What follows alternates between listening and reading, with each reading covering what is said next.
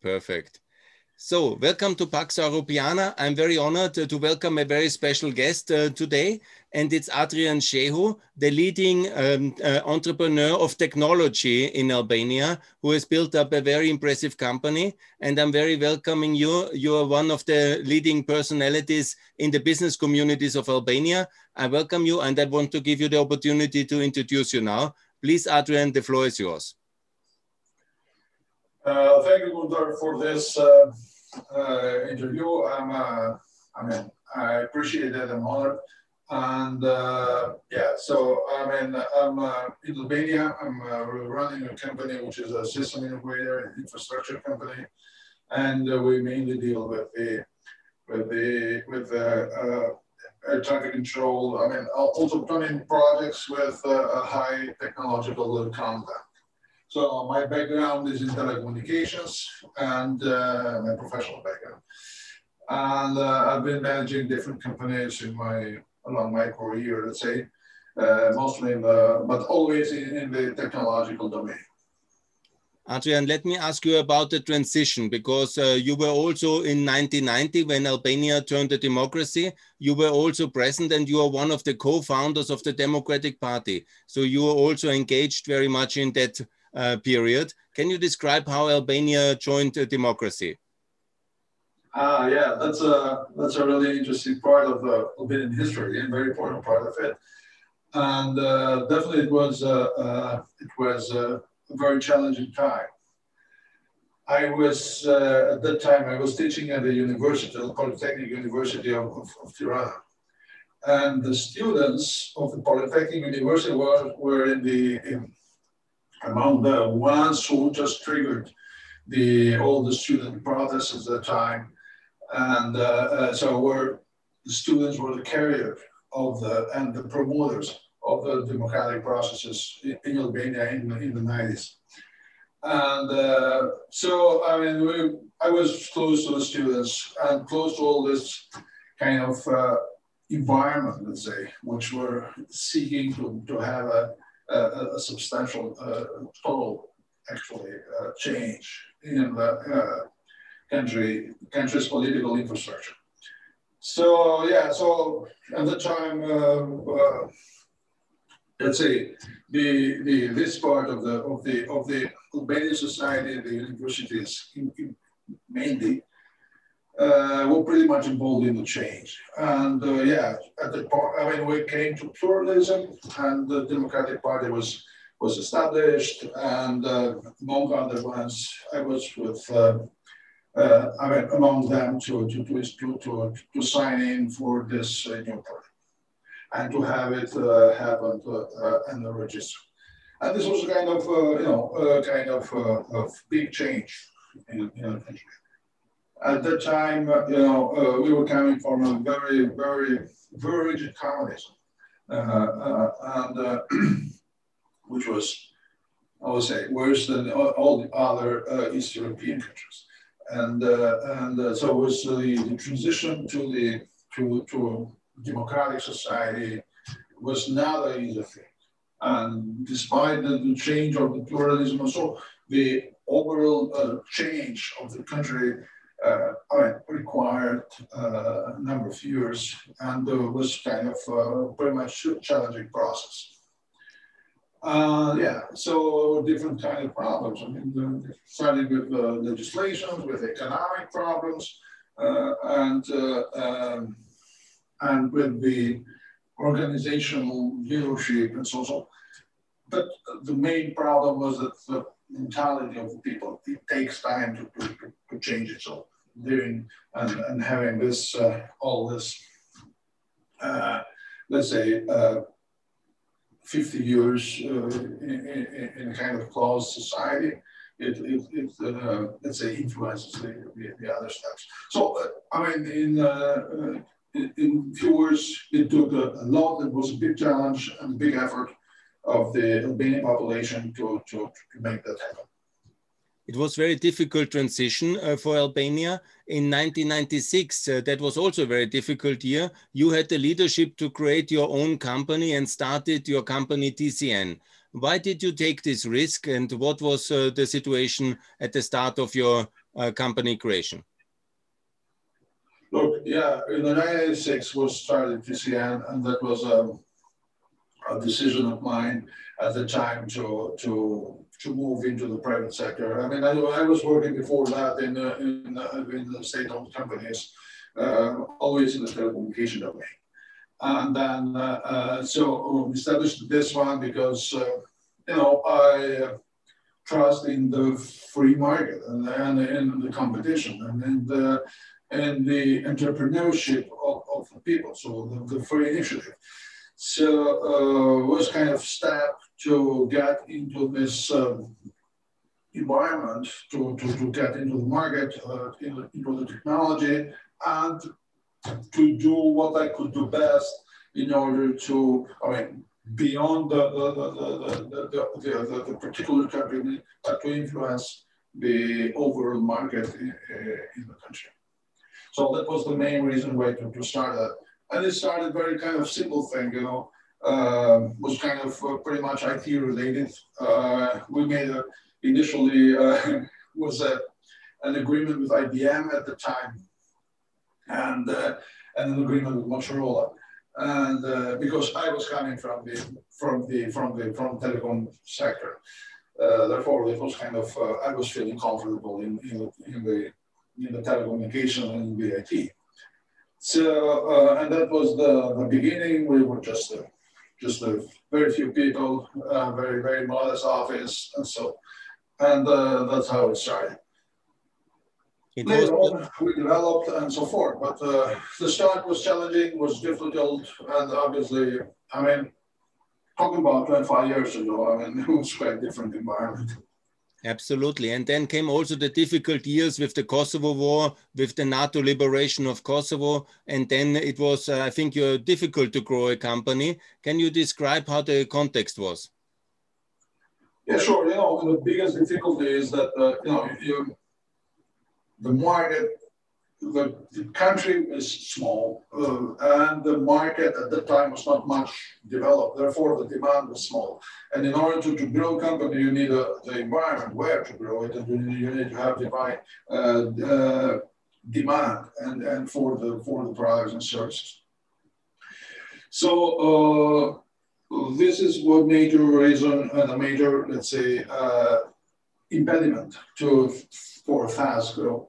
But you know, that's um, was kind of uh, uh, common base for everybody. So the competition was uh, was uh, a good factor that that, that helped us to to to to move forward. Uh, the war in Kosovo was. Um, yeah, was trading a little bit the whole the whole uh, region here, and the it had uh, a, at the end a positive effect. A positive in, in the terms that okay, it was a major change in the in the in the regional infrastructure. It was a major change in the in the also in the mentality of the people, in the goals, and in the understanding of, of, of the of, of, the people. So it was uh, the impact was not just military. It was not just uh, just simply related to, to, to, to, administrative things, but the, creation of the Kosovo, of Kosovo as, as an independent state. Uh, the message behind that was that things that we could not imagine some years ago were becoming reality. And so it was a very huge positive uh, impact, even in, in the mindset of the people. Uh, and uh, so this is what I recognize as, as a kind of uh, of uh, uh, initial and important impact. On the other hand, then, uh, having Kosovo, uh, okay, a neighboring country, we could then develop into Kosovo uh, market and uh, we could, let's say, start operating in the cross-border environment. And that was our, I mean, because that was our first, uh, let's say, let's call it the international activity. So we, we moved to, to, to, to doing work in Kosovo in the uh, early 2000 years. Uh, so just not far from uh, from uh, after the war. And uh, so it was the first time we was we were working outside of it. And later on, that became a that became a, a, a major uh, strategy line of, of, of, the company in order to, to, to work internationally and to expand internationally for the type of systems and services that we provide. And now, I mean, the year 2000, it was the time for reconstruction and for normalization of the Albanian economy.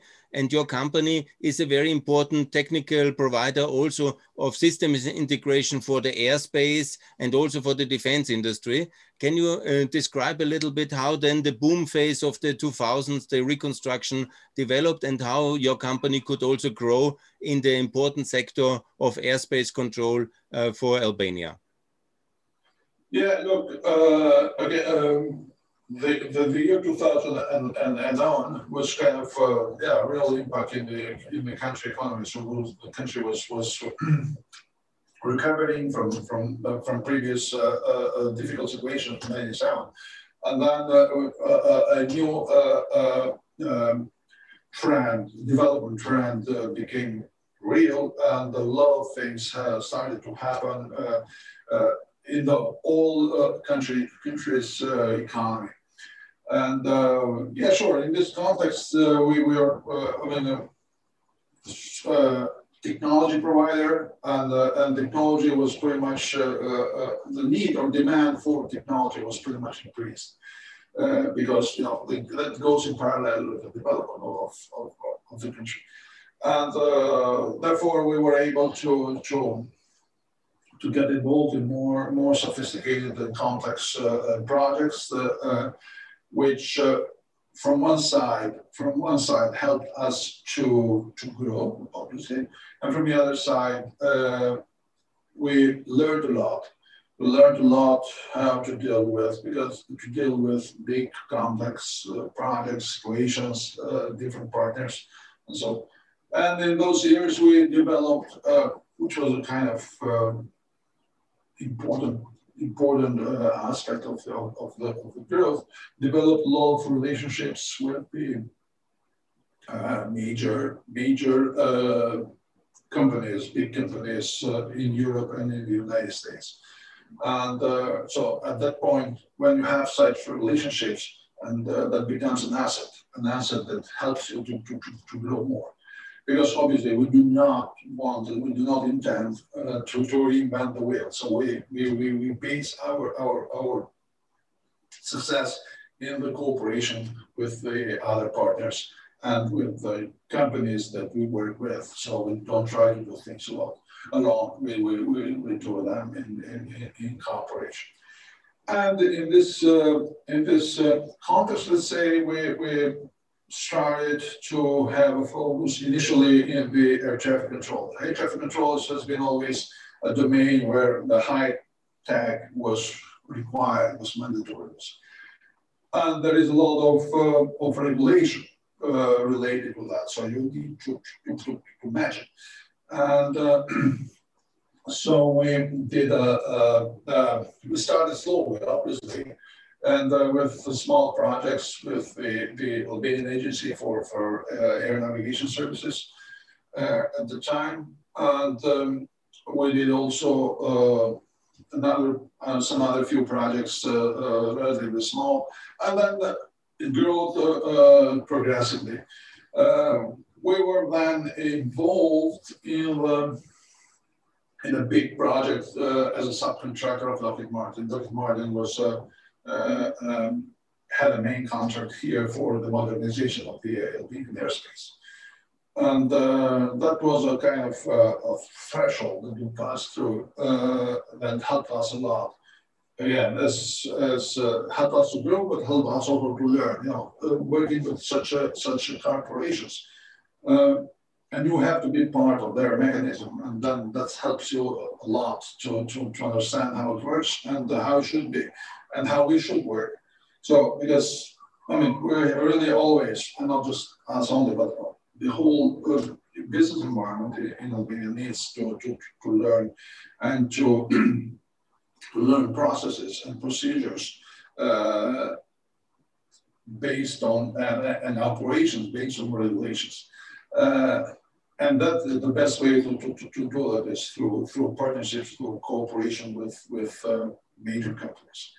And we did that, and uh, and, that, and that turned to be a, a, advantage for our later on. And, uh, and so that was kind of of of change point that we moved into this the, the traffic control domain and into the airports uh, uh, activities. So, which together you can call them kind of mission critical, uh, mission critical processes and, and operations.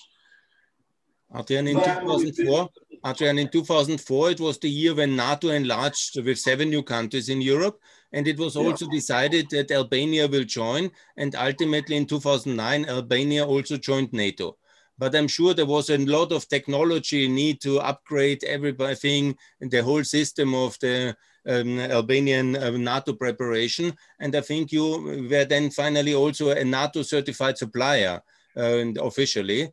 And can you describe a bit how the process of NATO membership of Albania worked from the technology side? Yeah, sure. Uh, look, we had a kind of, uh, yeah, after 2004, seven countries joined NATO, which was a big, big, big expansion of NATO.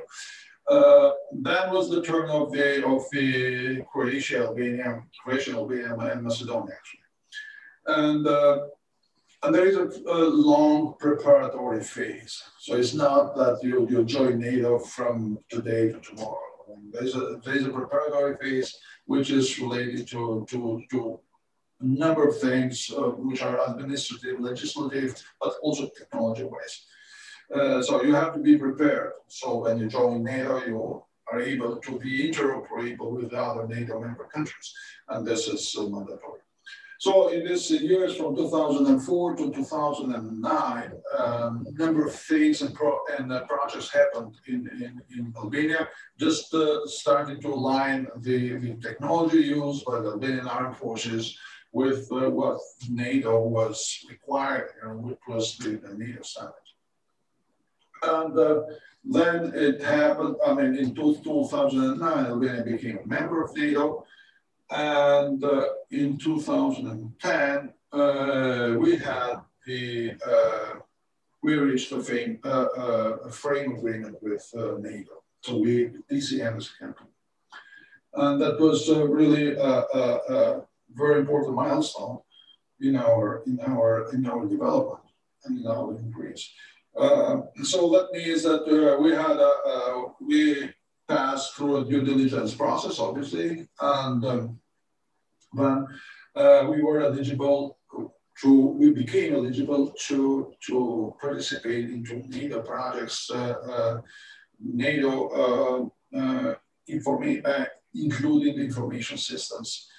So uh, that was uh, uh, really an important change, let's say, in our in our in our profile, and then we became much more uh, involved into the defense uh, uh, defense projects and defense activity, technology-wise activities, let's say. Uh, so we started to, to do some, uh, initially some small projects with uh, NATO as a, as a direct contractor. Uh, and then also we had the chance to partner with other companies, big companies, and, and get involved in bigger NATO projects. Uh, so we we, we were working, we start working, started working in Albania, but we did also a number of projects in, in, in, in Brussels, uh, NATO, NATO uh, uh, at the time. And uh, we did a project in Afghanistan. That was a big one, actually. We stayed three and a half years in Afghanistan. And we we're continuing with a US company. And involved in the in the in the information processing of, of the headquarters of NATO in Kabul and Kandahar. And uh, uh, so uh, obviously this requires security clearance and all this very strict internal processes that NATO follows. in order to, to award your contract and to, and to, and, and then you have to follow the other implementation uh, regulations and, and, restrictions that are related to the project execution. So uh, from that time, we did, uh, uh, uh, I mean, we have been growing uh, the relationship with NAIL, and which is now pretty much solid. I'm really glad about that. And we have actually four, or five projects going on only with NATO. And in the meantime, we have been working in different, uh, we're eligible now to work uh, with NATO in all NATO member countries. And in other countries with NATO is, is, is active. So we have projects in Hungary, we have a project in, in, in Italy, we have had projects in, in Belgium. Um, yeah, and um, now we're having a project, a big one actually, in, in Netherlands. Uh, always with uh, NATO. And then in other countries like Kosovo, like uh, like Macedonia, we have NATO uh, military projects now executing by Macedonia as Macedonia became a NATO, NATO member.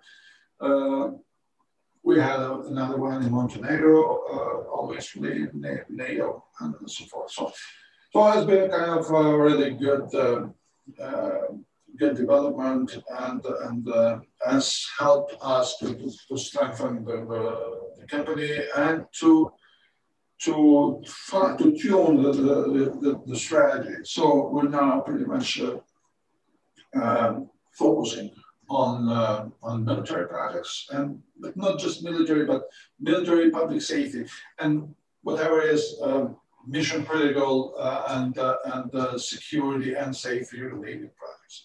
But that's a big uh, uh, focus of, of, ours now, which let's say encapsulates the, the all activities we have been doing, including the traffic control or including the airport and so so.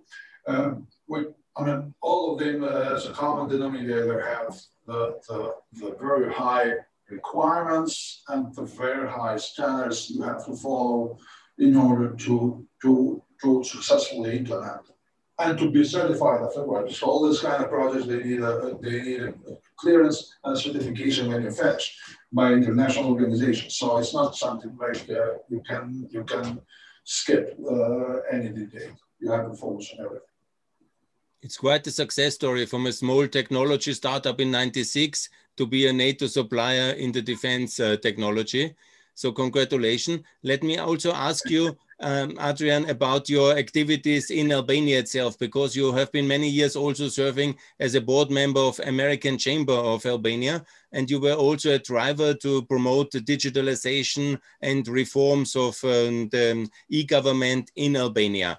How successful was that, and what's your opinion about uh, the digital progress of Albania? Yeah, I mean, I've, I've served uh, I've served for six years actually in the in the uh, board of the American Chamber of Commerce in, Albania. American Chamber is a is a important business organization. It's it's very well organized, uh, working by the books, and uh, and uh, having um, uh, an impact in the business and economic life and the environment in the, in the country. So um, uh, uh, I was uh, uh in the board uh, and uh, let's say together with the other members and the, the, staff and so, and we had put a lot of efforts to, to improve in general the, the, the business climate in, in Albania. And, and specifically the, the digitalization and the focus on the digitalization is uh, quite important.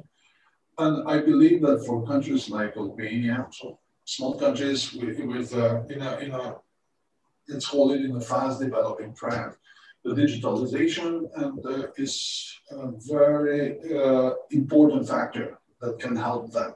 So as soon as you embrace, you embrace these processes and this trend and this, the, the, the better it is for the, the country.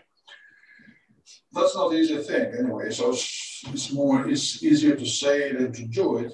Uh, it requires uh, efforts. It requires resources like human resources, financial resources. But uh, the output of that is uh, is uh, very much positive for for the country. So in uh, I mean, Albania has in the last 10 years, let's say, Albania has made a, a lot of progress in the digitalization um, and the country has has had a focus in, that. Um, so a number of things have happened, uh, even from the governmental point of view. Uh, so of services uh, and uh, and uh, other other activities are possible online and in, in, digital ways, but also the private the, the businesses, the, the, companies, they have introduced or have been trying and have been partly successful to introduce all uh, new uh, principles based on technology in managing the companies, managing the business, uh, and the, the, the, relationships. So it, there is a there is a definitely a, a positive uh, development in the country, and the trend is positive. Uh, perhaps might have been uh, a more efficient process in terms of, uh, uh, of reaching more, more results uh, along these years. Uh, with some um, some better strategies. But uh, you know, this is uh, step-by-step process, and we we have spent a lot of efforts to to to develop in this in this direction. But on the other hand, uh, okay, we need to, to, to improve, to improve the, the efficiency, to improve, to, to tune the, the, the, goals that we have to, to, to implement, to, to reach, and to um, and the method methodologies. So uh, let's, uh, but definitely that's a process and that's a direction that we must follow. It's a must for, for, for this country. And okay, it has different different uh, different aspects of it. Uh, I mentioned the, the, financial resources, which uh, okay, it requires some financial resources, but they repay very fast. So, so investing into technology and the digital economy and uh, and uh, and the let's say digitalization of the economy in general. That's uh, something which really generates results and and pays off for the of all the investments done either by the government, so publicly, or by the private companies. And so we're experiencing different situations like now. So we're looking at the at the at the government, which is spending a lot of money in, in this direction, and that's a good thing. Uh, spending them more efficiently is a better thing. And uh, but we see also the, the which, and I'm really happy about that. We see also investments from the private companies into the digitalization. They're smaller, but it's okay. I mean, uh, it's, it's the, the fact that the, that the private companies understand the importance of that. That's something which has a, a, a, a good impact in the, in the coming, it will have a good impact in the coming future. One of the big projects, Adrian, was also the digitalization of public procurement and Albania was a kind of a pioneer to have e-procurement. How successful is that? and was that really changing the public sector?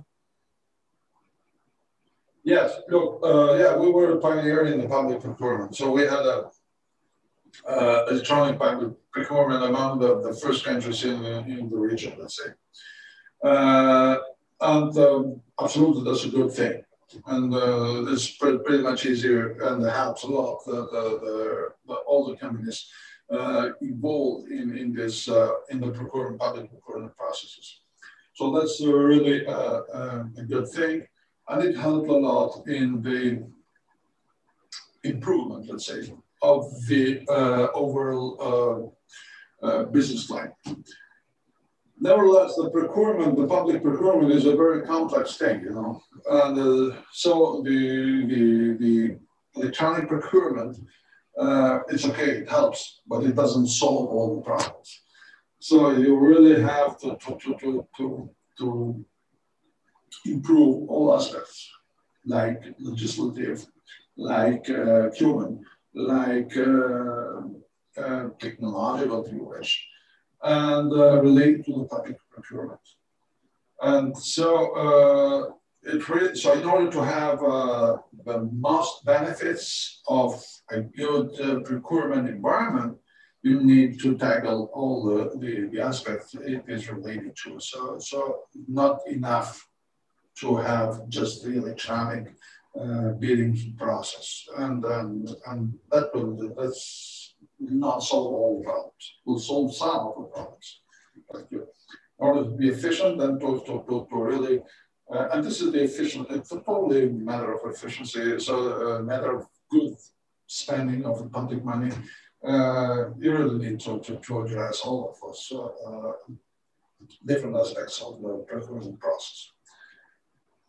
So, Adrian, because you know many countries and also the digital industries of many countries, do you think that the Albanian digital sector, basically your competitors, other companies, and the providers of internet, is it competitive? Is there um, a thriving sector of the IT industry in Albania today? Look, uh, it's not yet very competitive, but it is on a good track. Uh, yes, I've seen different countries and uh, different uh, different uh, realities, let's say, related to digitalization. You have pretty much advanced countries like, I mean, North Baltic countries like Estonia, for example. It's a very good example of digitalization. Very good one. And uh, that's something that uh, really might have and might keep it as a, as as a model. And, but also in the in the region, let's say, there is a very good uh, uh, or better, let's say, level of digitalization in Macedonia than in Albania. And there is a, a very fast process in Kosovo. So it's digitizing faster than in Albania. So, uh, and this is something that uh, uh, this country needs to, to, to address. Uh, so we really need to, to, to get involved more, faster, and in more efficient way into this uh, digitalization.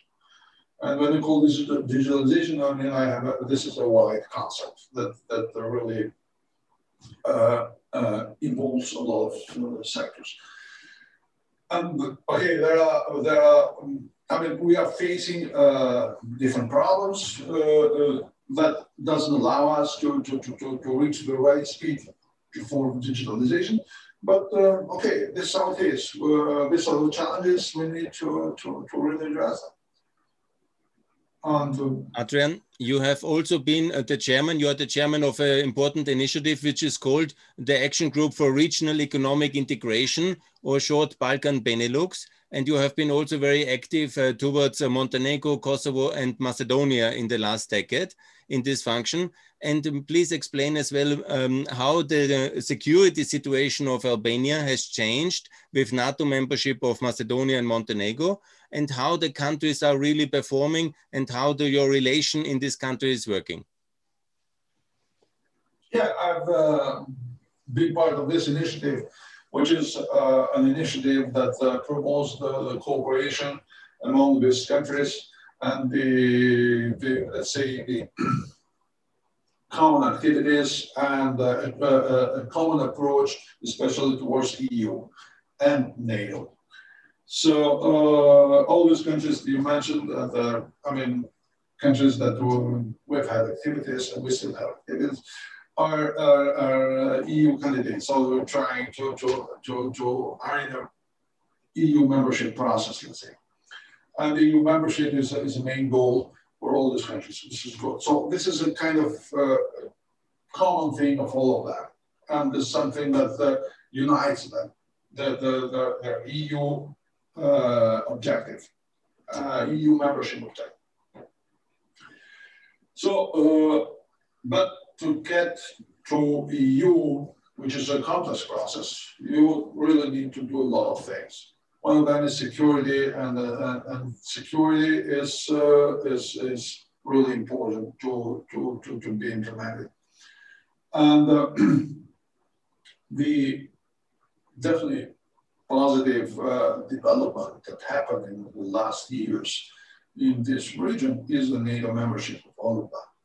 So uh, we had uh, initially Croatia and Albania becoming uh, NATO members together in 2010.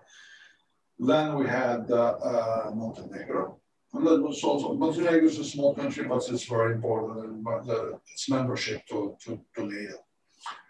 And then uh, recently, last year, we had, uh, we had Macedonia. Macedonia faced a number of political problems and issues that had to solve in order that which delayed a little bit the, the, NATO membership. But at the end, it was successful, and this was a, a, great achievement for them as well. So the whole, uh, let's say, region, Adriatic uh, uh, region now, uh, including Macedonia, is pretty much uh, uh, is has become NATO member and is pretty much implementing all the NATO standards and policies for the security, which means that this has already influenced a lot in improving the overall security in this region and improving the stability because we have always had stability uh, problems or uh, uh, um, issues, let's say, related to, to, to political or inter-country stability and their relationships.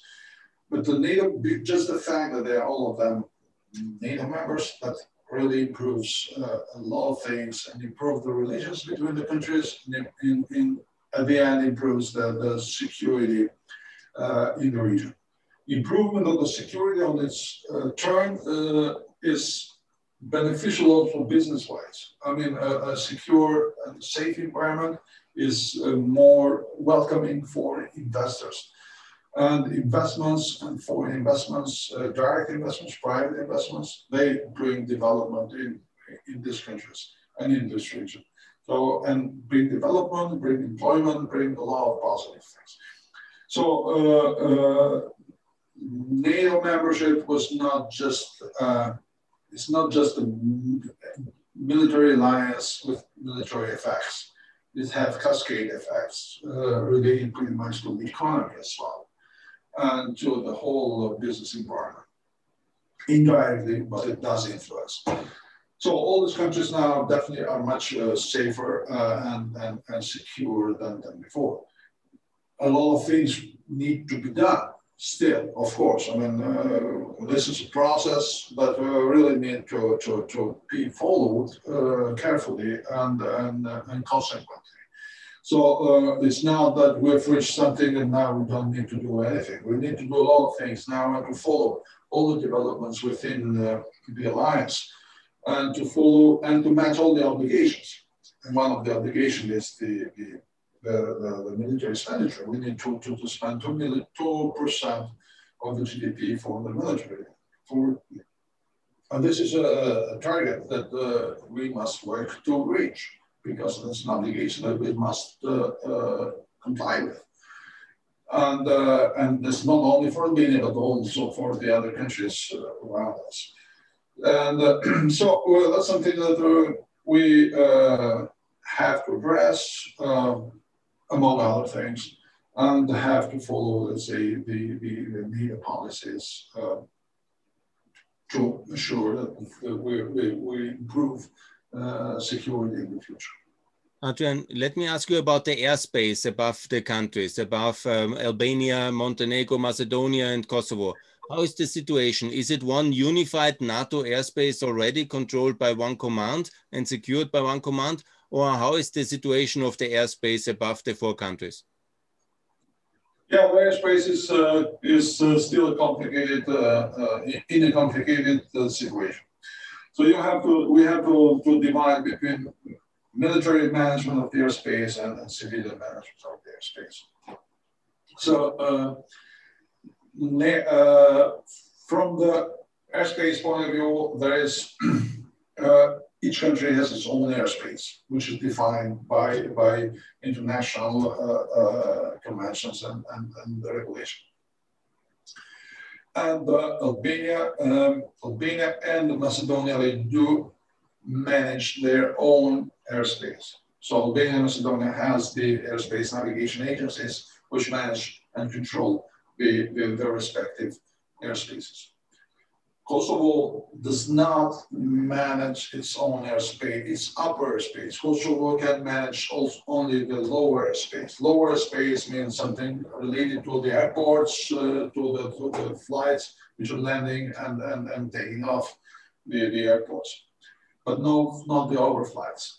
So, and this is Kosovo. And Kosovo uh, had, had an agreement with a Hungarian uh, uh agency for air navigation services. So the Hungarian agency is managing the upper space on behalf of Kosovo. Uh, Montenegro does not, they do not manage their own airspace either. Uh, this, that is managed by the Serbian SMATSA. SMATSA a, it's a Serbian agency for uh, traffic management, which manages the, the airspace of Serbia and Montenegro.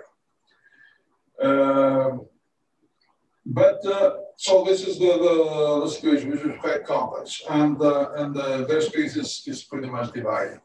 What we what the best, uh, let's say, perspective would be to have a, a, a common integrated airspace, which is also an, an EU EU trend, an EU uh, obligation to open skies, and uh, EU is doing this, is promoting this kind of you know, kind of common and, and, integrated management of the airspace, in, not only in, in, in, the Western Balkans, but also in, in, the EU itself.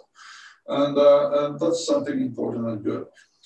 From a military point of view, uh, uh, NATO, NATO is, is managing, is responsible for the airspace of each NATO member country.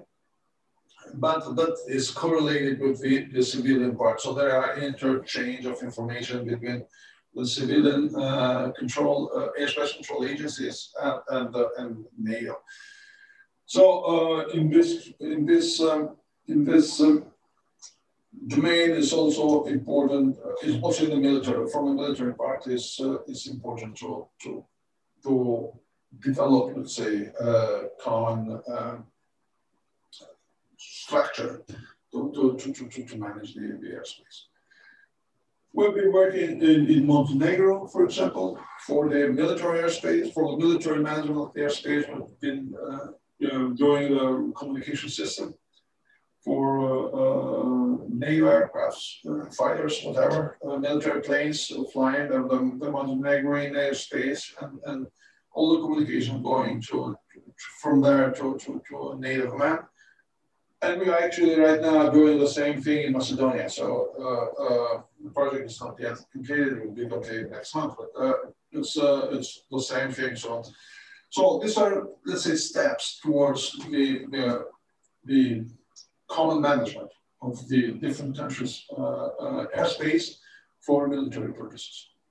But each country must should do and provide and put its own efforts to to to develop in, the, in a proper way, in an adequate way, uh, for the military and for the civilian uh, part of the management of, of the airspace. The civilian part is also a commercial thing, so it generates revenues, and so so it's, uh, it's something that uh, each country needs to must I mean uh, be pretty much careful and, and, and pay attention to the, the right development, the right development.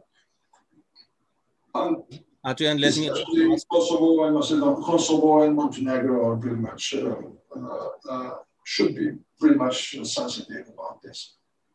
Yeah, it's important to have a common integrated air uh, space management. It would be much more rational, I think. Absolutely. Let me ask it's you. Not, not only a commercial thing, it's also efficiency, it's also safety, it's also security. Yeah, it's a relatively small airspace, obviously, and it would make sense to manage them together united in a decency. Let me ask you about the NATO airport in Kučovo, because two years ago I read it was announced to have a NATO airport in the south of Albania and to be like an integrated air command. Is that happening or is that? That is happening. That is happening. Uh, uh, NATO, yeah, they had, it was uh, two years ago, and the political decision of NATO to develop and to build a, a NATO air base in Kuchova. and Kuchova is an old air base in Albania, which is um, geographically speaking suitable for uh, to, to be transformed into a NATO air base. And uh, so it was a political decision of NATO for that very excellent, I mean, very good thing. Uh, and uh, then later on was followed by budget allocation. So NATO allocated its own budget, which is uh, also important uh, for such a uh, uh, development, let's say. And it will be fully, I mean, when, when completed, fully operational base with all the cargo features, fighter features, helicopters, everything. So quite, quite really important. Uh, it is still, uh, so the process has, has evolved. Now it's uh, still uh, in a phase of procurement for the construction works uh, in the base to, to improve the runway, to improve the, the, the other facilities, and to set up new facilities as well. So this is the, the, the actual situation in, in um, which, uh, okay, it will take, uh, I think, more or less a year to finish this, this uh, phase and then to, to, to go to, to the other ones. So, I mean, the, the air base is a, an air base in general. It's uh, quite a complex uh, structure with a lot of uh, uh, things involved in it. I mean, it's not just a runway. And uh, um, okay, it takes time to, to, to, to have a good, uh, uh, really uh, good, efficient, and, uh, and uh, operational one. But we are on the right track. And so I'm pretty sure that uh, very soon it will be operational. That's very good news. Adrian, let me also ask you about the progress of digitalization and progress in the countries or where you are active between Montenegro, Macedonia, and Kosovo and Albania, these four countries which is the real driver of digitalization, where's the best progress? Because I've seen, for example, Macedonia has done quite a lot in the digital land cadastre, and also in Kosovo, some things are happening. So, what do you think? What is the best country in digitalization, and what to learn in the region from each other? Yeah, so look, um, the I mean, it's difficult to say which one in, in, an absolute scale, which one is the best. But uh, I'd say, for example, you're right. Uh, Macedonia has a very good system for for for uh, land registration and and uh, cadastral uh, uh, functions, and they have also very good systems for the um, the other functionalities related to, to the to the governmental operations. Macedonia has also very good, uh, uh, so it's more, there is a bigger penetration into the, the, the practice of digitalization of private companies.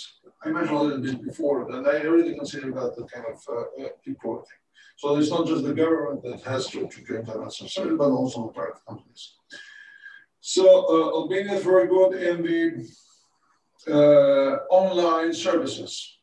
Uh, provided. So we have the e-Albania portal, which you can do a lot of things uh, in that. Kosovo is very good in, in, in uh, software development. And uh, uh they have good teams that uh, which are and the the outsourcing services.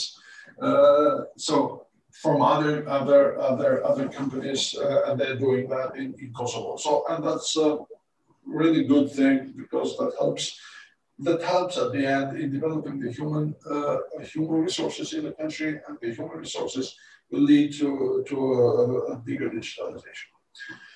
So uh, perhaps I think uh, Montenegro is a little bit behind, and uh, but uh, nevertheless, again, I cannot say. Uh, in, in, in, an absolute way, which one is the best or which one is the is the is, is less, uh, less involved. But uh, all of them need to, to put uh, efforts in order to, to reach a, a, better digitalization and a better digital economy. The other thing I would suggest, or I, I think is important, is the cooperation between those countries. So, uh, might not be wise to each of them to follow its own way individually. If this can, if these countries they get together and, and set up a strategy, digitalization strategy, a common one, and each of them de develops resources uh, in a complementary way. So all of them uh, behave like a, a, an entity with a single and, and, and uh, synchronized goal that it will lead to a faster development, a faster digitalization of the whole economy and, and, and, and infrastructure of, of, of, all the countries. And we have we will have a kind of it will be like an equalizer uh, that will have all of them. So each of these countries is a small country in itself. They're trying to develop uh, individually, it's okay but it's not the best option. Coordinating with each other will be the best way to, to, to reach uh, uh, a faster, uh, faster process and to be able to, to, to achieve the, the, the, and to get the benefits uh, of a digital economy uh, sooner than just if you try to move individually. So we have a rather new government in Montenegro and in Macedonia now. They are just one year about. And now it's a new government in Kosovo. Soon there will be a new government also in Albania after the election in April. Do you see a chance for some kind of digital dialogue between the four countries to move in certain sectors to work together in specific areas, like, for example, common customs clearing? Absolutely. That would be a great thing. So that's definitely important. I mean, uh, yeah, you're right. We have new governments in, in, in the all, I mean, the Macedonia, Montenegro, and Kosovo will have a, a, a new government in Albania. And I hope uh, really they understand that they really need to do something seriously and efficiently. And that means that they need to sit together either virtually or face to face, and to decide to, to, to work together in a, in a, in a complementary way. So, I mean, and because again, being small countries, you, you cannot have resources for everything. So just just just just coordinating them, you we all of us will be able to to to reach better results. And it's really this is a political uh, issue, definitely that uh, and it's a political will. But the politicians, they have to understand that, will, that they will have a lot of benefits by doing this instead of staying isolated in their own, uh, let's say, environment. So to be open, to be to be to be to, to be open to cooperation, I mean, it's it's always a good thing. You mentioned already the possibility of a joint air um, space management, and that would be very good. But what about the transport of goods? Is there a possibility with digital solution to make uh, it easier to track goods, to work together in the customs area? Yeah, look, uh, customs area is, is among the first ones to, to, to be addressed because uh, that really it has it can have a, a, a, an immediate impact in the in the in the easy the the all the, the trade between. So having a common system, common common system uh, of uh, uh, uh customs, that would be really uh, a good thing. Uh, dudes coming to Port of Durrës, for example, they should be easy to, for them to travel to Macedonia without any stops anymore and to get cleared along the way. So uh, this or vice versa, trucks coming from entering Macedonia or transiting Macedonia coming to Albania or uh, Kosovo whatever. So this uh, this is really customs is an obstacle. Typically, it's an obstacle to, to the free trade. So we must make the trade as much free as possible, and it starts with uh, with uh, custom processes uh, among the countries and, and uh, fine uh, digitalization makes them makes this possible and makes this uh, more efficient and easy for, for, the, for the goods to travel from one country to the other. So starting with the customs is, is, is really, really important because and having a common digital environment, so information should, should, should uh, be transferred easily between the customers of the customers, uh, customs of each country uh, in order to, to, to, to make it easy for the goods to, to, to travel and to be transferred from one country to the other without uh, further obstacles. And uh, it's like EU, you know, the EU has a, has a lot of uh, efforts and harmonization in the customs of, of each member state. And uh, that leads to very big benefits for each of, the countries. I mean, we should apply a simple concept, uh, a very similar concept. Let me ask you about digitalization in the transport sectors, because all four countries have very expensive highway projects, highway construction projects, and spent a lot of billions into building new highways in Macedonia, Montenegro, Albania, and Kosovo. But uh, some countries, I think only Macedonia has a working tolling system, meaning that you have to pay for the highways there is, um, uh, the, um, I think no other country has a system to pay for the highways. Do you see that in the system of traffic management and of payment for highways, it would be better to work together regionally between all four countries? Look, uh, Macedonia, they have a toll, toll uh, system for, for highways, but we have it also in one of the highways. The one uh, going to Kosovo, from, uh, uh, you have to pay toll.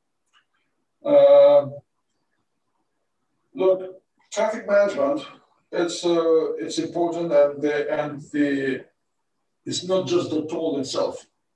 Because politically speaking, they may decide to, to remove tolls, toll and to, to get the money for, for, for the maintenance or whatever in, in other ways, which is one of the options in, in different countries have. But the, the, the important part is how to manage the whole traffic the whole traffic between uh, these uh, countries is really, uh, mean, there is lack of management even in the individual countries.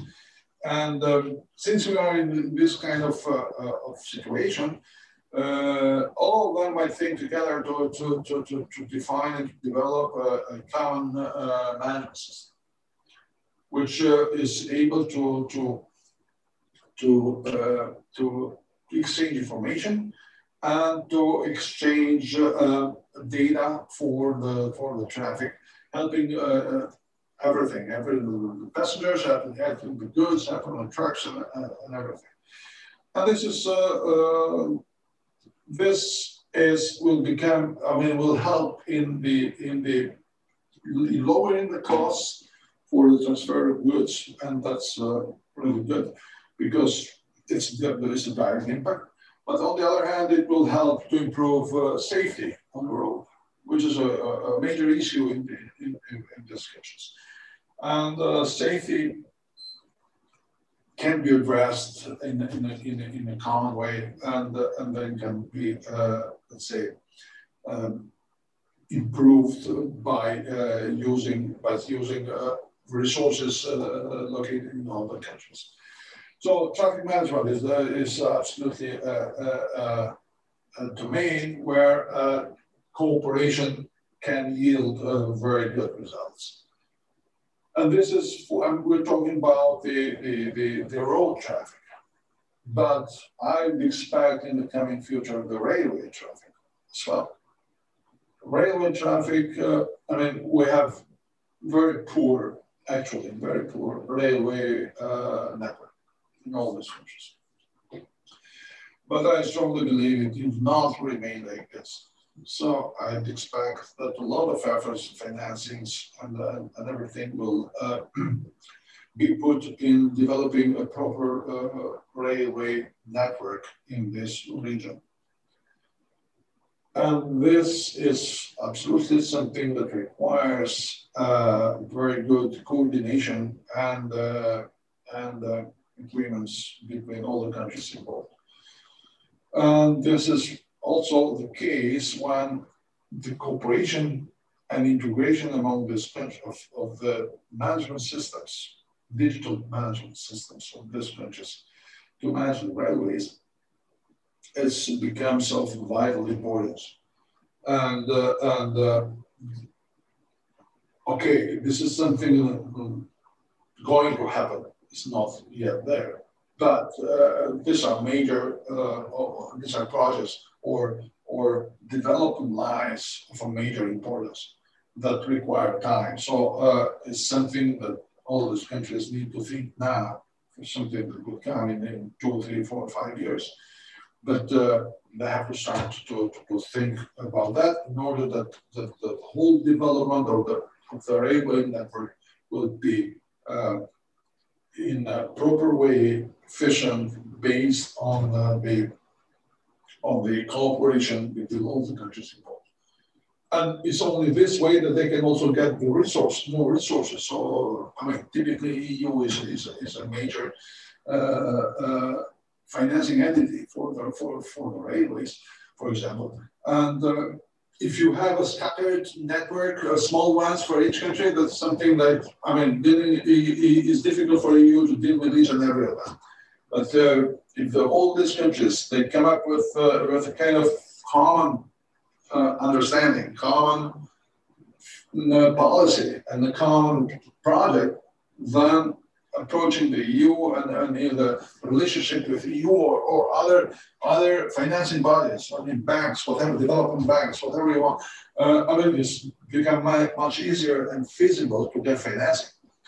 So uh, that's why it's the case to have a, a, a real focus on the inter-country uh, cooperation. So you see a oh, lot of potential for cooperation between the four countries in the digital market of the transportation. Let me ask you also about taxation, because all four countries have a digital tax system. But how good are they interoperable? How do they work together, especially with cross-border VAT? And are they really synchronized, the four countries' VAT systems and digital taxation system? Do you think there's a need for that? They're not synchronized. So we have different taxation systems, which is not synchronized. And uh, I don't, I haven't seen so far any effort to, to, to, to, to, to harmonize and say the taxation system. Uh, but uh, that's uh, for sure a good idea and important to have to, to, to talk about that, address this, and the, the, the oldest countries to have um, to harmonize the tax system, or at least the policies. Uh, but also the, the, the, the, tax levels. So we have pretty much uh, different, uh, somehow different tax levels in, in, in all those countries. Uh, having a, a, similar and harmonized tax systems will, will integrate the market. So all these countries behave like a bigger market. A bigger market is a more interesting market for the investors. And uh, will avoid kind of uh, internal competition for attracting the, the, the, foreign investors. So having a, a, a harmonized tax system and, and synchronized. So the VAT paid in Albania should be valid in, in, in, in Macedonia or in Kosovo or vice versa. You know? uh, uh, that's some kind of uh, harmonization I'm talking about. And uh, that's something really helpful, helpful to develop a bigger market, a free market, and, uh, and uh, to, to attract much more investments. Much more investments than what single company, uh, single countries can do, uh, can do alone. Because obviously the, the, the, fiscal system and the tax regime is, is uh, among the first thing that the, the, the investors look at when deciding uh, what to do. And nowadays, you know, I mean, it's the right time to, to, to really have a, have a, have an eye on that. So I'm pretty much uh, convinced and, uh, and positive that the, the development in these countries, in countries like Albania, will come from from investments, direct foreign private investments. And uh, let me also discuss about the rule of law sector. How is the digital cooperation of the rule of law sector of the four countries? That means, for example, if uh, there's a case of money laundering or tax evasion in Kosovo and somebody buys an apartment in Durrës, is there already this kind of uh, um, uh, agreement between the tax authorities and the cadastre authorities and the law enforcement to work efficiently, exchange data and work uh, interoperable together? Unfortunately, there is not. Uh, but this is for sure right, and uh, and and uh, how it should be. So, uh, but there is no such uh, synchronization. There is no such exchange of information between the countries. So uh, this situation doesn't help in improving improving security because rule of law means security, and and uh, there are a lot of domains in this uh, uh, in this context that can be uh, that the synchronization, information exchange, the digital uh, common platform uh, can help to improve. Like I don't know, the police, for example, the border police, exchange of information between the border police of all the countries can be very helpful in managing secure border security issues, or the or the customs as we, as we mentioned, or the other uh, criminal activities like money laundering, like uh, I mean, there are a lot of things that are, that uh, that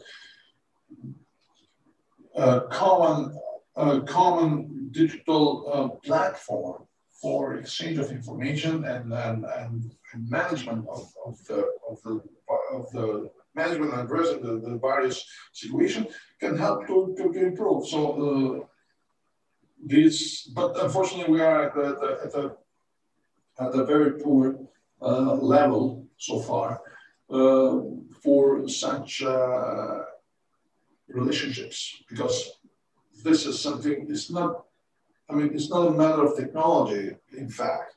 It's initially, it's a matter of goodwill, of political will to, to do so. And then comes up with, uh, you know, technology-wise, it's not really possible and feasible. Uh, it requires a, a, political will in order to, to, to improve the, the, the, relationships based on digital platform of the all uh, law enforcement agencies and, uh, and, uh, and uh, also tax agencies. I mean, all the, the, the entities involved in, in, in promoting a, a, a safer uh, environment for all of us. In Europe, in the European Union, we build now digital common market to have one digital market in all the standards and to unify the digital sector. The question is, is also the interest to develop one common digital market of these four countries together and to have the same standards in digitalization and work closely together? Yes, of course. Yes, of course. Which, which that's very. I mean, each of individual, each of them should be interested to, to, to such approach. And uh, and uh, look, uh, because being in all of them uh, small countries that are small markets, having this uh, this uh, digital common background helps them to behave like a big market, and to to to act and to be more interesting market. And having this harmonized regulations, laws, and procedures that uh, that's um, I mean generates more interest for for for such markets. And uh, it's better for, for, for the investments this side, but it's better for all the companies in this region to interoperate, interchange with each other, and to be more competitive and, and even to penetrate other markets like the EU market as well or other, I mean, on the international scale. Adrian, one about uh, this uh, very important is uh, also the question about um, digitalization of the municipalities. In Macedonia, it was like this, uh, that they have a business-friendly certification of all municipalities, where all the municipalities, also the construction permits, are given online exclusively, and they all get a stamp that they are business-friendly certified municipality. How in Albania and in Kosovo do you think this process has not started? But is also a digitalization of the municipalities happening in, in Albania? Look, we have a we have a progress in the, in the construction permits and licenses uh, that you can make the application online. But nevertheless, I, I believe this is still a kind of partial uh, partial process going the made online. You still need the let's say approach to the kind to the municipality. But the, the, the, the, the, construction permits and licenses are just one thing of the municipalities. Municipality, the municipality in this concept has a, a, a lot of functions. And uh, digitizing and uh, improving, uh, improving them require digitalization, definitely. So there is, I mean, physical things need a, a, a, have a certain limit. You cannot go beyond independently of how good you are. So you have to, it's a must to, to, to for municipalities uh, to provide services as much as possible in a digital way. Okay, uh, on the other hand, this requires also kind of education of the population because not everybody is, unfortunately, yet uh, uh, uh able to, to, to get use of digital services. But uh, but it's not limited to that. So it's not a matter of just the approach of the citizens to the to, to the municipality should be should be digital uh, online. So that's not enough. It's one thing, but not enough. Uh, it's important also on also on how the municipality itself works internally. So the exchange, management of, of, of, of, the information, internal management of information, exchange of information between the different departments and, and so forth and uh, everything inside the, the, the, the, municipality should be digitized and, and automized, so to be automatic. And uh, automatization, the process of automatization is quite a, a, a challenge in the goal the municipalities should have in order to, to, improve their efficiency and to improve the services to the, to the citizens. So, I mean, digitalization of the municipality doesn't mean only that the, the citizens should have online access to the, to the municipality. It's a, it's a whole process itself, uh, including and or let's say even more starting with the, the, the, the internal uh, uh, process management uh, in, in, the municipalities. So uh, yes, they have in Macedonia kind of uh, progress and, and, and a relatively good level of that.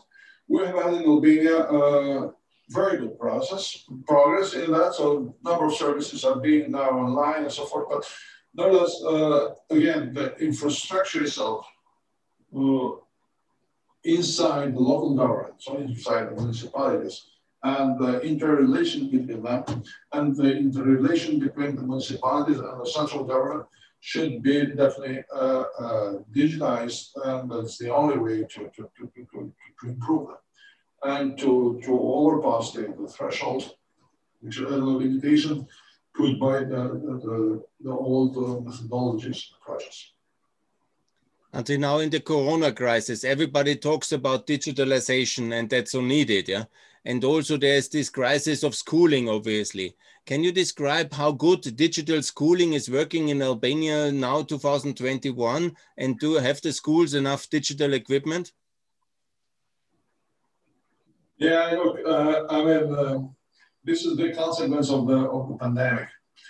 So the positive thing, so it's not all, it's not all bad. so the positive thing is that, that uh, the pandemic has forced the people to change mindset and to change the habits.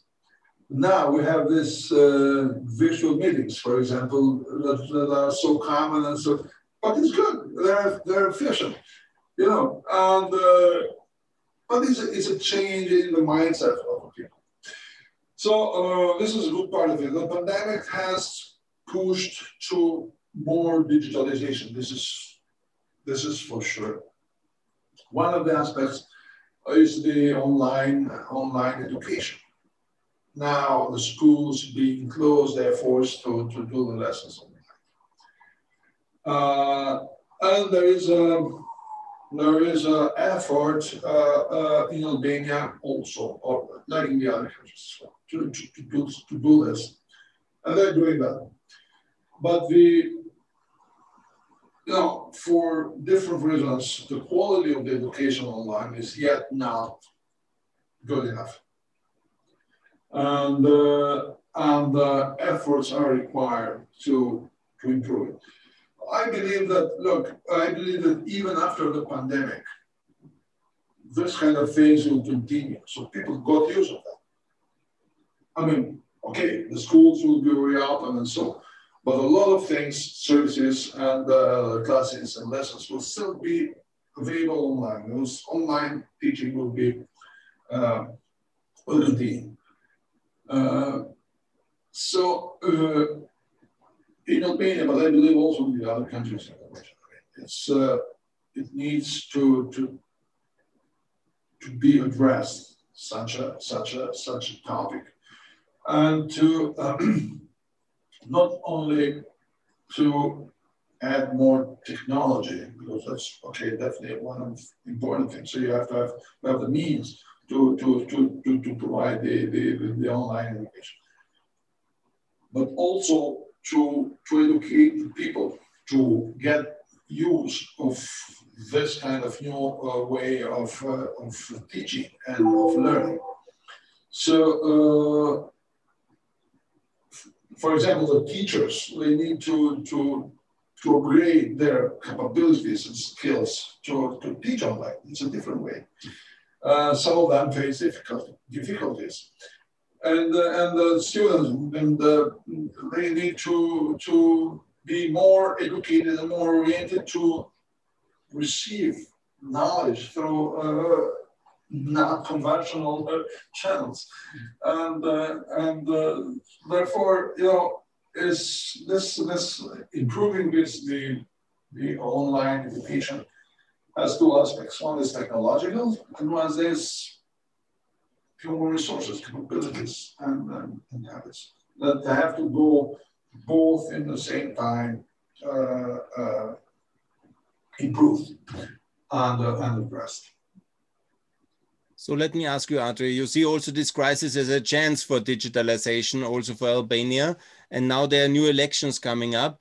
Do you think that Albania can copy a model like Estonia and really leapfrog development with complete embracement of the digitalization agenda like Estonia has done it in the recent years? Absolutely. That's what I love to see. and uh, that's uh, really good. And uh, yes, we can. This is the answer. But uh, definitely we can. But it's a matter of uh, political will and, uh, and the right strategy. And then, and it's not very much a matter of money, I would say.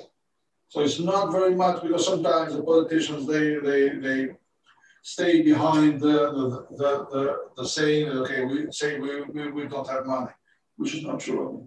It's important how you use the money you have. And uh, and so I really hope that uh, the new government, whichever it is, uh, comes up with a, a, a, very substantial uh, strategy to deeply change the digital environment in Romania, to, to put serious and, uh, and, and um, significant goals to digitize the, the, the, whole system and the whole uh, uh, economic and social life in, in. So Estonia is a very excellent, uh, I mean, a very good example. It's an excellent case where uh, digital uh, dig digitalization has generated and, uh, uh, excellent results. And we should follow a similar model, small adjustments, but similar model. So, I mean, the adjustments might be related to the security, the cyber security, for example. That's uh, that's uh, that's something which is pretty much related to the to the digitalization. You have to. It's not enough just to to, to, to have the services uh, uh online and digitized and the economy digitized, but uh, you have to, to provide also a, a safe environment.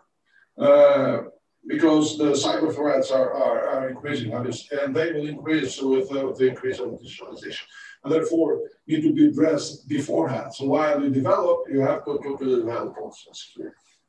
So, so this is one thing, and one side, very important side, to digitize the, the economy. The, the, the other thing is that uh, we are, uh, say, a small country, and we need to have the right approach in the development itself. So uh, this is to say that we must build internal capabilities to uh, provide and to export digital services. So beyond the fact that we implement them and we have a, a, a digital environment here, but like Estonia, for example, or like Israel, we need to, to develop capabilities and to export digital products, starting with software development, starting with how. Uh, there, there, are a number of good examples that countries uh, have had a wide approach and built in-house capabilities to develop uh, um, digital products, either software, basically, or hardware, and then to export. Because that can be a, a, an excellent resource for the country. And there is Estonia is an example. We have Israel is an excellent example of that. Uh, they're exporting such such kind of products, and uh, and, and, I'm taking those examples like companies, uh, countries, uh, excuse me, uh, of more or less the same size of Albania and same size of, uh, of, of the other neighboring countries. So uh, this is uh, these are models that that we, we, we I believe we must follow because there is proven success now on that has happened and I mean, we don't need to, to reinvent the wheel. We just follow such such models. And Adrian, because Israel has just recently recognized Kosovo, the Republic of Kosovo, and also promised to do some uh, support uh, now. And also Israel, when you see with this health application in the Corona crisis, they were the first one to have this health app where you have really good access. Yeah? Do you think that the cooperation with Israel can be transformative for Albania and Kosovo, Macedonia to really repeat also this digitalization success of Israel? Look, I said uh, that's a that's a that's a that's a very good example. That's a very good example of the way they have developed such services uh, and such capabilities in, in, in, in, their country. So, first of all, the cooperation can stack and can can address and can uh, it's kind of uh, knowledge transfer. These countries should be should try to, to to understand and to follow this kind of model. This is one thing. The cooperation, on the other hand, is uh, with Israel is definitely important, and, and I'm glad that they, they finally recognize Kosovo, and uh, and this means that this is a new ground for for for extension and expansion of the, of the, of the, of the cooperation between uh, them and Kosovo and, and the other countries as well. Um, and then, yes, we should try to, to, to maximize the, the, the, the cooperation extension uh, with that because there are a lot of things we can learn. And, uh, and, and also a lot of things that we can, that uh, I mean, we can generate together with with with with, with Israeli companies and businesses. But that's pretty much on the business level. The, the, the political level should only facilitate that.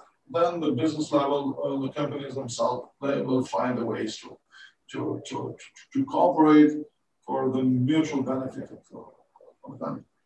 Let me ask you also, does Albania have, just as a curiosity, does Albania have a Corona app as well and is it working? Uh, excuse me, say that again. Uh, application like a corona app like this israeli health application where you can have a qr code and you enter the places does something exist in albania no we don't have it and that's a good thing that's a maybe something to do in the future the israelis everybody because in austria we want to have it now in austria we talk we want to copy the israeli success model And so I was wondering if that's something you want to do as well. Yeah, but you know, I'm not sure. I mean, uh, yeah, that's a that's a that's a legal problem. So in some countries, it can be considered like a kind of uh, a limitation of the of the of the freedom rights. And, uh, yeah. It's the same debate we have in Austria as well. so yeah, but uh, getting vaccinated is, is it's a good thing and might be a, a kind of tool to to to to easy, let's say, the the, the other the, the other normal social targets. Yeah, I hope the crisis will be overcome with vaccination and modern technology now very soon, and I wish that. Let me conclude. Yeah, I think that's a, that's a solution. We need to to to to to to to, to, to have over this kind of crisis uh, by vaccination, by that, and then we we don't need to talk about this kind of other limitations. Let me conclude with one final question, Adrian. Thanks a lot for all this uh, leadership from yours and all the information. But let me ask you, what's the three most important questions for the new government now in the area of digitalization? Which sectors do you think are the priority? Where should be the focus in the next four years in order to really bring Albania to the digital Albania by 2025? And that's that's a difficult thing. But, but way to uh, the first thing is to, to, to digitize the, the, the, internal governmental processes and uh, to, and the relationship between the, the citizens and the government, either local government or central government. So this is uh, the, the first thing.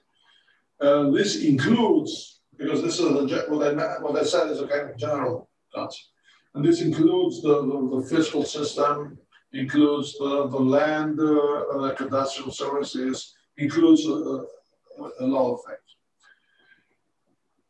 The other, the other one is the security. So uh, security is an issue nowadays. So we need to digitize and to, to, to, to because I mean, to involve very high technological content to improve security. So police, for example. And, uh, and uh, that really need, in Albania really needs uh, significant, substantial technological upgrade. That you may call it digital, but uh, I mean, nowadays digital is, is quite a wide class. So security needs to be addressed as a, as a, as a sector to be digitized. Um, and then the third should be the business uh, relationships, business relationships with the government and business relationships among them. So, for example, I don't know, uh, digital digital invoices, digital payments, no cash flow, not no cash uh, payments uh, this kind of things. So the first one is governmental services, governmental functioning internally and the relationship with the citizen. The second, to my opinion, is, is security and, uh, and, uh, and the police and law enforcing, uh, law enforcing uh, agencies. And the, second, and the third one is business, business relationship digitalization. Okay, uh, the, what, what I mentioned are, again, wide concepts. And uh, in order to be uh, realistic, they need to, to, to get, uh, uh, to get uh, detailed and divided into, into, into tasks and, and to, to, to, to goals and so forth. But in a, in, a, in, a, in a general level, this is what I think. Very good. I wish that this will all be true and that will be successful. And this vision of uh, Estonia at the Adriatic Sea, this kind of, yeah, and also the neighboring countries also to learn from each other. That would be really wonderful because your country is very beautiful. It's one of the most beautiful countries in the world. If it's then digitalized and government uh, is also working like in Estonia, it will be the perfect uh, place to be. And I wish. For example, Estonia, another excellent example, is NATO has established a center of digital excellence in Estonia. Oh. So, so NATO is, I mean, because the environment was welcoming of such services and then the approach and the mindset was such uh, positive to, to, to digitalization, NATO, in, in, NATO implemented uh, Center of Excellence for IT and, and digital uh, uh, research and development in, in Estonia. And that's, uh, that's, that's, that's an excellent achievement of theirs. And uh, really, you know, and somehow we become a little bit jealous. Imagine no, really. okay, to have a center for digital. yeah. One day because to have a digital trying to do the same. Yes, and exactly. trying to reach to, to, reach, to, to have similar thing. They were they were more smarter than us and more efficient. And imagine one day a center for digital excellence in uh, Durres or in Vlora for NATO. I think uh, yeah. everybody would want to be and work there. Would be would be something like you know it's it's, it's a multilateral benefit. It's not just economic benefit, but just the concept is, is a huge positive thing.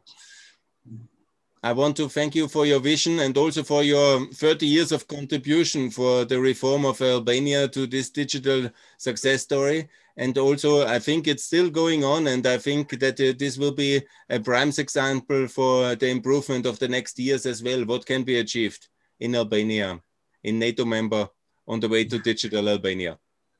Thanks a lot. Thank you very much. I mean, I really appreciate your efforts and uh, all the efforts you have spent in this region and uh, and your positive, uh, yeah, positive effect and the positive influence. Let's say. Really Look, good. Albania, thanks a lot. Albania has overtaken Austria already. You are already a member of NATO, and we still have to come. I hope you will welcome us. we shall have also some advantages here and there. yeah. But we will do everything for Albania to join the European Union. Be sure about it, and hopefully very and that, soon. And that will be great. That will be great. So we really appreciate your your your Austrian efforts to, to, to, to help Albania in joining the EU. Thanks a lot. Absolutely, that I will do, and uh, that will happen very soon. I'm optimist on that one. Yeah, I also. Thanks a lot for that. And uh, best regards to Dani and beautiful Albania. Enjoy. Thank and thanks for your technology leadership. See you the next time. Bye. Absolutely. Thanks a lot.